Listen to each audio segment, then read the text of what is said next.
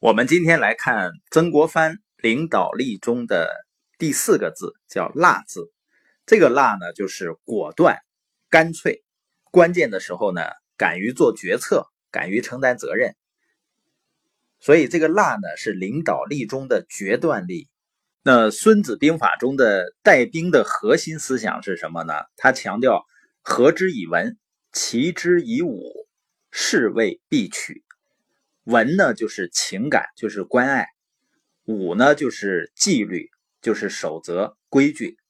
这两个是缺一不可的，也就是领导者必须要有大爱之心，就是你必须要关爱自己的下属，但是不能到溺爱的地步。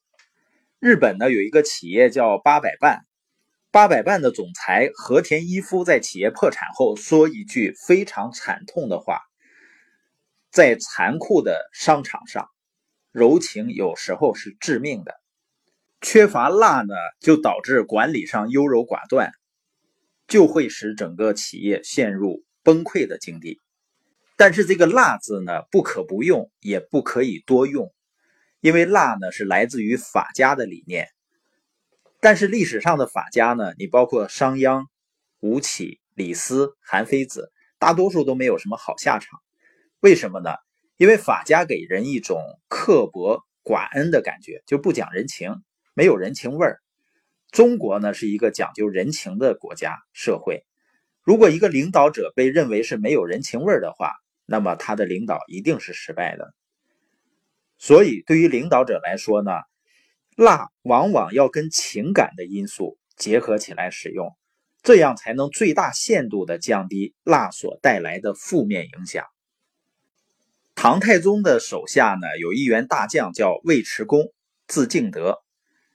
尉迟恭当年跟随唐太宗南征北战，屡立战功，曾几次把唐太宗从危难之中解救出来，尤其是在玄武门之变中，起到了关键作用。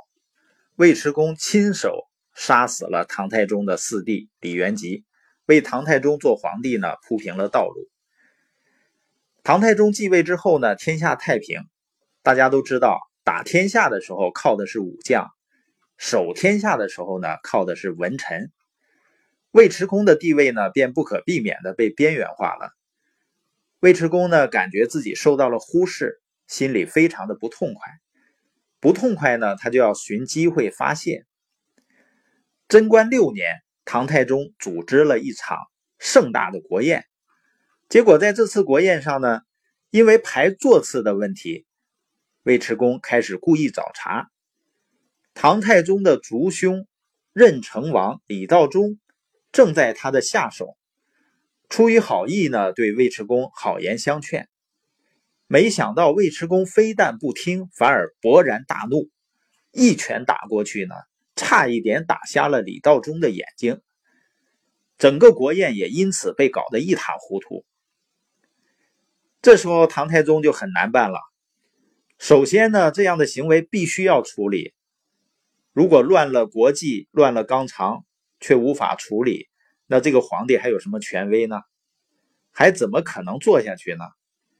但是呢，尉迟恭是老臣，是功臣，跟唐太宗的感情呢非常深，一杀了之会给人以不念旧情的感觉，也会伤了很多人的心。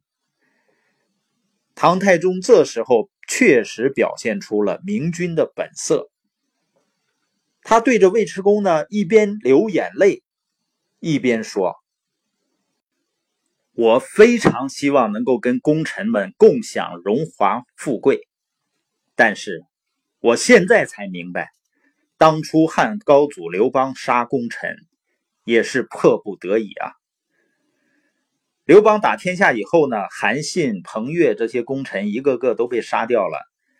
唐太宗的这段话说的非常委婉，但信息非常明确。如果你尉迟恭再这样胡闹下去，下面就是人头落地。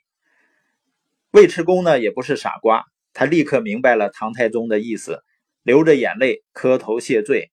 从此以后呢，大为约束自己的行为，因而呢。一辈子荣华富贵得以善终。唐太宗的这段话呀，其中蕴含的杀机是非常清楚的。但是这种负面的信息又是用非常委婉的方式传递出来的，这样既达到了警告的目的，又充分让尉迟恭体会到了深厚的友谊，因而呢没有产生负面影响。这就是辣的最高境界。所以曾国藩在描绘蜡的时候呢，叫以雷霆手段行菩萨心肠。雷霆呢，就是霹雳手段，就是蜡，但又要行菩萨心肠。从根本上来说呢，这个就是蜡和情的结合，就是中国人所讲的叫人情与义理兼顾，这就是中国人所熟悉的叫恩威并用。刚柔兼济，优秀的领导者呢，往往可以在严明果断的管理风格和富有人情的关怀之间取得恰如其分的平衡。这种平衡的能力本身就是高明领导力的一种表现。